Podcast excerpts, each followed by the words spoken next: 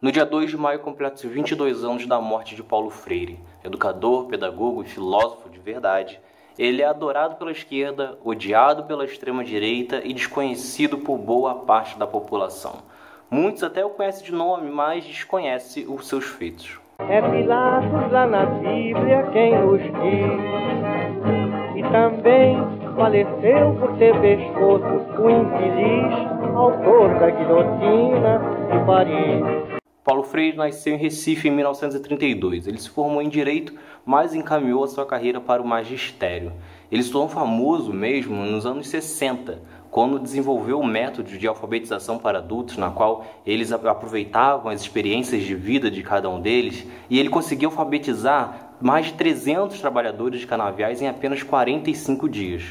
Paulo Freire acreditava que a metodologia tinha que ser antiopressiva, nada de autoritária. Era a pedagogia dialógica, na qual o aluno e professor eles trocariam ideias, experiências e assim o aluno desenvolveria uma capacidade crítica. Era uma, o oposto do que existia na época, que era a metodologia bancária, que era basicamente o professor depositando todo o seu conteúdo em cima do aluno.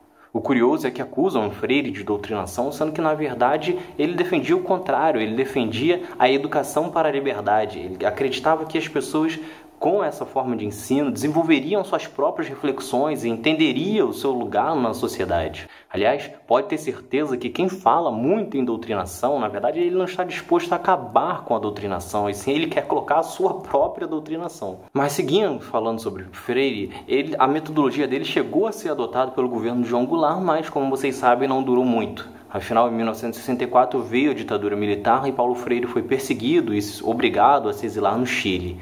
Na verdade, a ditadura acreditava que Paulo Freire era perigoso, pois poderia liderar uma revolta dos menos favorecidos. Isso porque Paulo Freire acreditava que a educação era uma ferramenta para a transformação social, na qual você sendo alfabetizado, você teria condições de buscar mais direitos, de entender as suas posições e isso aconteceu principalmente depois que, ao fazer um processo de alfabetização no Rio Grande do Norte, trabalhadores que finalmente aprenderam a ler e começaram a saber mais sobre seus direitos e CLT, eles se organizaram greves buscando ter a carteira assinada. E muito do ódio da extrema-direita nasce daí. Isso porque a esquerda abraçou as ideias de Paulo Freire, a educação como transformação social, e a direita, obviamente, se posicionou do lado oposto.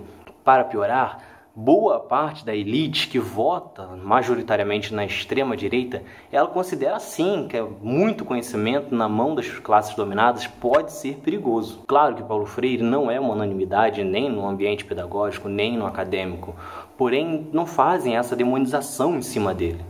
E enquanto ele é odiado por, pela extrema-direita aqui no Brasil, ele é referência em muitos países do mundo.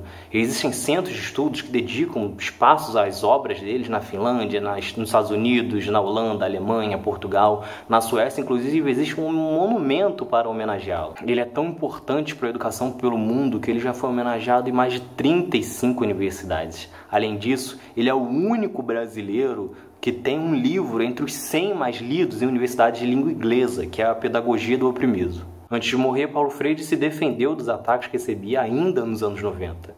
Ele afirmou que a sociedade brasileira era autoritária e elitista e que jamais aceitaria que as massas populares se tornassem lúcidas, que ocorreria através da educação. Se você gostou, se inscreve, ativa as notificações, compartilhe esse vídeo que na próxima semana tem mais. Valeu!